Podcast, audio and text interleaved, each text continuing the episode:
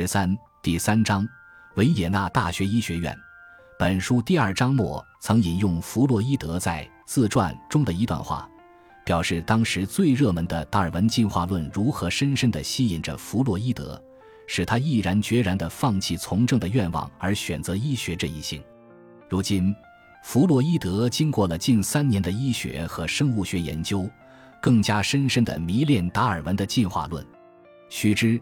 达尔文的进化论是弗洛伊德此后奠定精神分析学的导思想之一，而赫尔姆霍兹等人的机械唯物论思想同达尔文的进化论思想相融合，就成了弗洛伊德青年时代的一个重要思想支柱。达尔文（一八零九至一八八二）出生在一位医生家庭，他和弗洛伊德一样，在大学的最初两年是在医学系——英国爱丁堡大学医学系度过的。但后来，达尔文依照他父亲的愿望而转入剑桥大学神学系。但是，作为一位科学家，达尔文的真正学校不是大学，而是在贝格尔号舰上的五年（一八三一至一八三六）的环球旅行。在这次旅行的归途，他全面研究了物种起源问题。当时，在生物学中占统治地位的是关于造物主创造行动的宗教唯心主义观念，以及林奈。一七零七至一七七八，合居为业，一千七百六十九一一千八三十二。关于生物界的物种永恒性和不变性的形而上学学说，有许多科学家不顾自然科学中积累起来的事实材料，拒绝做出关于有机体形态、能源一致和有规律发展的结论。有许多科学家错误地认为。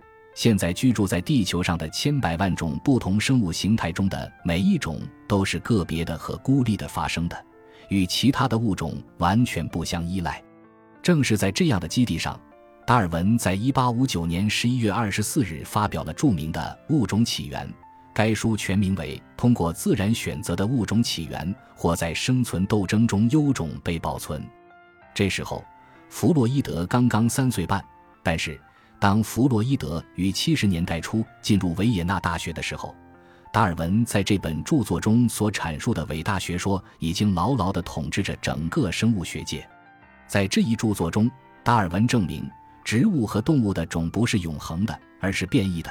现今存在的种是逐渐地通过自然的途径从其他早先存在的种当中产生出来的，而不是什么神秘的创造行动或突然变化的结果。达尔文的观点以无可辩驳的逻辑力量，迅速地战胜了一切关于物种不变的无稽之谈。他的学说使弗洛伊德牢固地树立了关于有机体有规律发展的观点。正是由此出发，弗洛伊德坚决地认为人的精神活动是有规律的，就连梦这样一种表面上极其紊乱或虚幻的精神现象也是有规律可循的。当然。达尔文的学说中也包含着某些局限性，而且这些局限性也同样影响了弗洛伊德。达尔文的学说的缺点集中地表现在他所说的一句格言中：“自然界没有飞跃。”这句话显然是与他的物种通过自然选择而发展的学说相矛盾的。在这种片面观点的影响下，弗洛伊德也同样没能正确地说明人的精神活动的本质变化关系。不仅如此。弗洛伊德所处的学习环境也使他进一步加强了来自达尔文的消极影响。弗洛伊德从1876年起入布吕克教授的生理学研究室和克劳斯教授的实验室，而这两位教授都深受罗伯特·迈尔和赫尔曼·赫尔姆霍兹的机械唯物论的影响。弗洛伊德的老师布吕克中实地继承赫尔姆霍兹的论点。布吕克虽然身材矮小。但他有伟大而灵活的头脑，走起路来总是很稳重，同他的严谨的治学精神简直是非常协调。弗洛伊德说，他有一双透蓝的眼睛，很怕羞，不太爱说话。他是一位基督教的新教徒，讲起话来普鲁士的口音很重，所以他在到处充塞着天主教徒的维也纳是很容易被人发现的，因为他和那些虔诚的天主教徒不一样。他只尊重科学和事实，不承认其他的权威。有一次，他的一位学生在自己的论文中写道：“皮毛的观察表明。”布吕克看到这一句话，便在下面重重地打上一个叉，并在旁边写道：“一个人任何时候都不能皮毛地进行观察。据弗洛伊德说，他在1873年刚入大学时，还没有把握到观察的重要性，还不知道观察是满足好奇心的最好方法之一。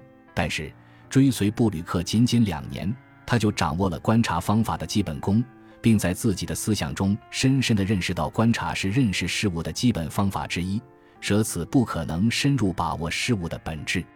布吕克就是一位严肃的观察家，他对学生的要求也非常严格。如果哪一位学生答错了他所提出的第一道题，布吕克就会很生气地、默默地、僵直地坐在课室里，持续十分钟或十二分钟，直到答错问题的学生一再请求并请系主任一块前来央求为止。维也纳大学的所有人都说他是一个冷酷无情、纯理性的人。据说，一八七三年。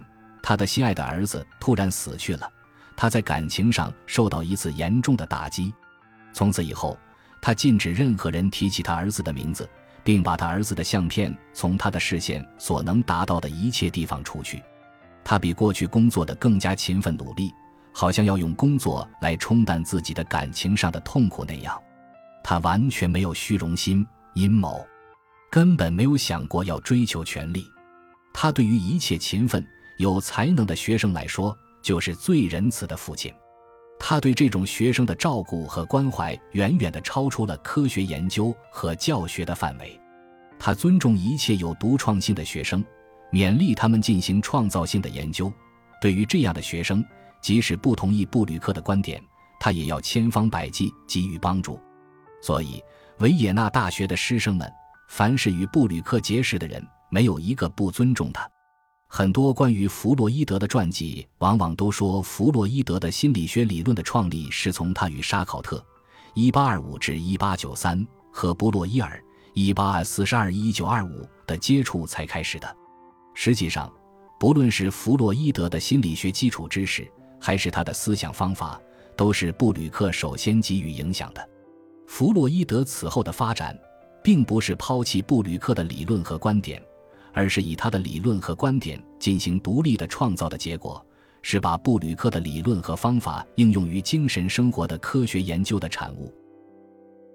感谢您的收听，本集已经播讲完毕。喜欢请订阅专辑，关注主播主页，更多精彩内容等着你。